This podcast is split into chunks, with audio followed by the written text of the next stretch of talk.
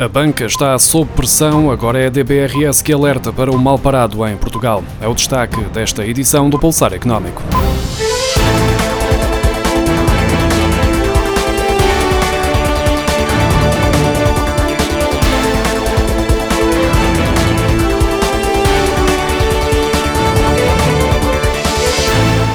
Banca europeia vai continuar sob forte pressão em 2021. Apesar da esperada recuperação da economia, o peso do crédito mal parado terá um forte impacto nas contas das instituições financeiras, de acordo com a agência de rating canadiana DBRS, que lança o alerta especialmente para países como Portugal, Espanha e Itália. A agência sublinha que a pandemia gerou uma profunda crise económica que ainda não se materializou no agravamento do crédito mal parado, devido às medidas de apoio dos governos, como as moratórias e linhas linhas de crédito com garantias do Estado. Ainda assim, é claro que as perdas nos empréstimos vão aumentar quando o apoio dos governos terminar.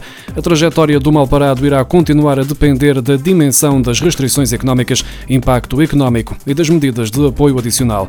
O início de 2021 chegou com novos confinamentos numa série de países europeus, incluindo Portugal, pelo que é ainda incerto o impacto económico da pandemia. O alcance das restrições irá ter impacto na qualidade dos ativos e no custo de risco em 2021. 2021.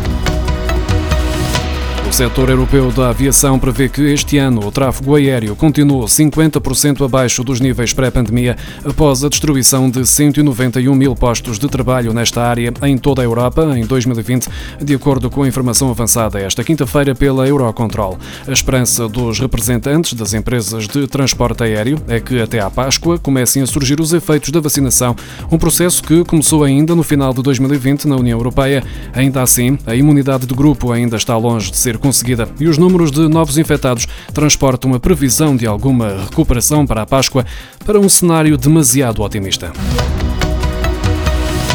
Os preços das casas subiram 4,9% na zona euro e 5,2% na União Europeia no terceiro trimestre do ano passado. De acordo com os dados do Eurostat, Portugal registrou uma subida de mais de 7%, acima da média europeia. Esperava-se que a pandemia provocasse um arrefecimento no mercado imobiliário, mas comparando com o terceiro trimestre de 2019, os preços das casas subiram em torno de 5% no território europeu. Numa análise aos Estados-membros, os maiores aumentos observaram-se no Luxemburgo, com 13, 10,6% e na Polónia com 10,9%, enquanto o Chipre com menos 1,4% e a Irlanda com menos 0,8% registaram as maiores descidas. Portugal aparece acima da média europeia depois de ter visto os preços das casas subirem 7,1% entre julho e setembro, quando comparado com o mesmo período do ano anterior. O setor da construção tem escapado à crise pandémica, mesmo quando o país esteve praticamente parado em março e abril. As obras continuaram, o que não será exceção neste novo confinamento quase geral em que Portugal entrou às zero horas de hoje.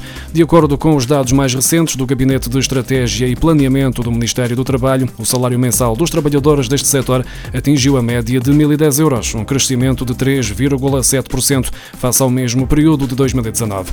Todas as profissões do setor em causa registaram variações homólogas positivas numa altura em que, por causa da pandemia, o mundo do trabalho está sob pressão.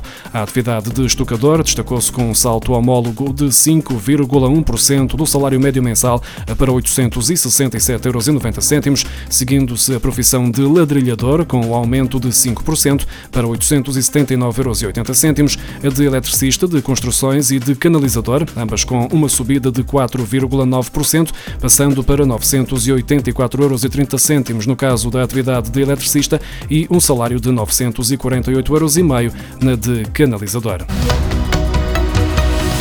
Portugal tem a segunda maior taxa da União Europeia de licenciados em engenharia, indústrias transformadoras e construção, mais precisamente 20%, segundo um boletim divulgado esta quinta-feira pelo Eurostat no âmbito da presidência portuguesa do Conselho da União Europeia.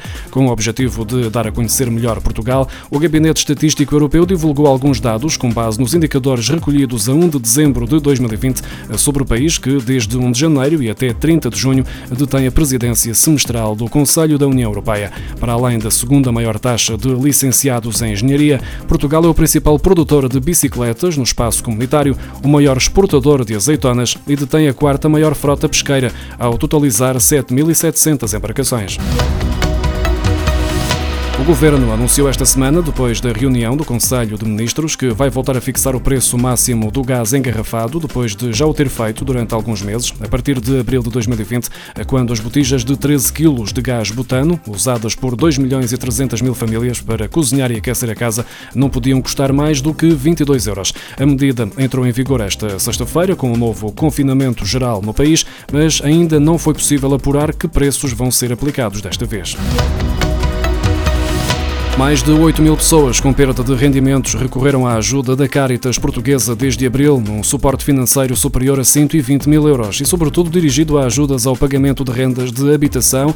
De acordo com o um comunicado da organização, divulgado esta quinta-feira, os pedidos de ajuda surgem essencialmente devido à redução significativa de rendimentos pela perda de posto de trabalho ou por rendimentos insuficientes, seja salário ou reforma.